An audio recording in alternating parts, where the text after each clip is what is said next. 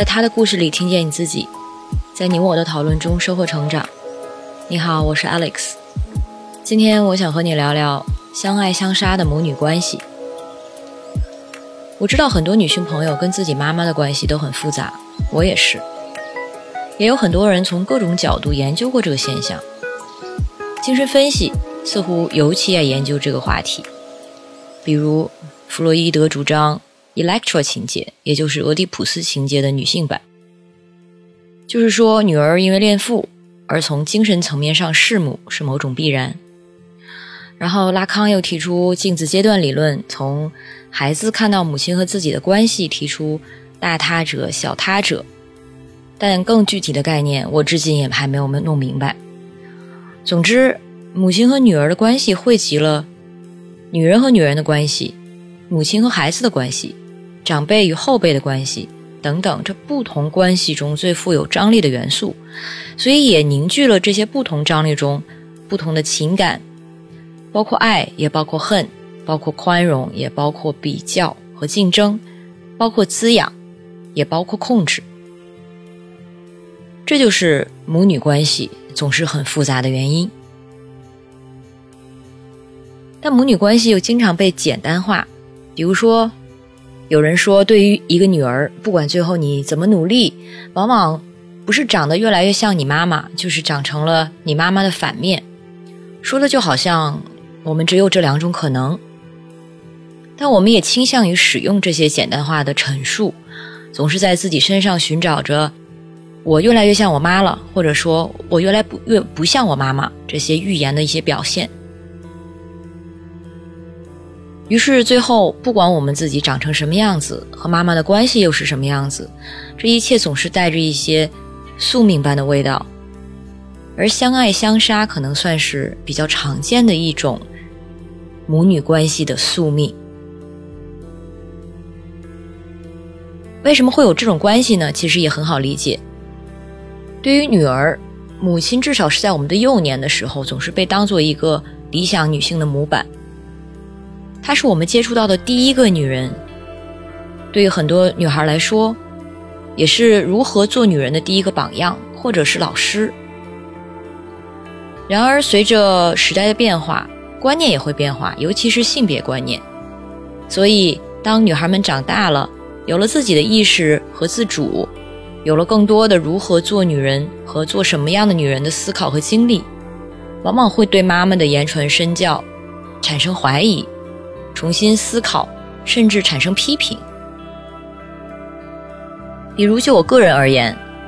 我妈妈忍辱负重的自我牺牲的精神，在她的年代是一种理想女性的美德；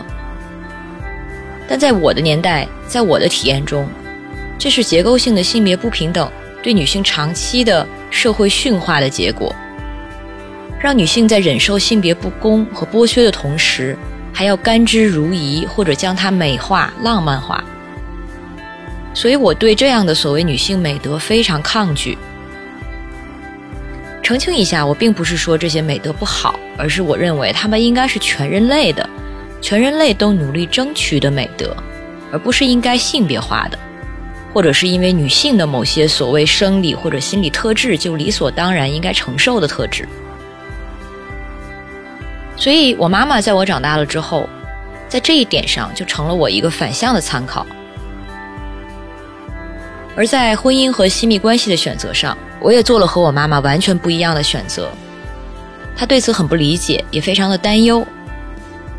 于是这个时候，我们文化里的长幼有序，又因为我的不听话，给我们的关系造成了紧张感。另外，上一代人成长在一个集体主义时代。或者说，那个时代的烙印很深，而到了年轻一代，个人主义的选择和表达，对我们来说是更重要的事情。所以，这种代际之间的差异也会形成冲突。比如说，我妈会觉得我的选择在婚姻上或者亲密关系上的选择显得太自私，因为我选择不婚，而我会觉得她呢没有自我，这些都形成了。后来这种相爱相杀的局面，而且吊诡的是，作为妈妈们，她们越是关心，越是想干预，那这些看似是出于爱的举动，反倒越加适得其反，然后造成一种不良的循环。但是这种局面其实也并非完全没有出路。虽然我们和妈妈们有着很多理念和生活方式上和思考方式上的巨大差异，而且永远可能没有办法完全接受对方的想法和行为方式，但这不代表我们只能生活在冲突中。就像老妈生病后，我被公司裁员了，这个故事中就有一些亲情时刻。女儿和妈妈都分别在一些时刻展现了一些值得借鉴的沟通方式，比如女儿在情绪即将爆发的时候冷静下来，向妈妈解释自己很辛苦，并且向妈妈表达出自己的需求，而妈妈也在用自己的方式关怀女儿的经济状况和精神状态，而不是一味的批评和苛责。只要我们都能更有意识地关注自己和妈妈的沟通方式，其实，我们或许就很快能从相杀的状态中重新想起相爱的部分，走出一些冲突的局面，重新意识到对方对自己的爱以及重要性。这就是我对这期故事的想法。如果你有什么想说的，欢迎在音频下方与我互动，让我们在讨论中收获成长的智慧。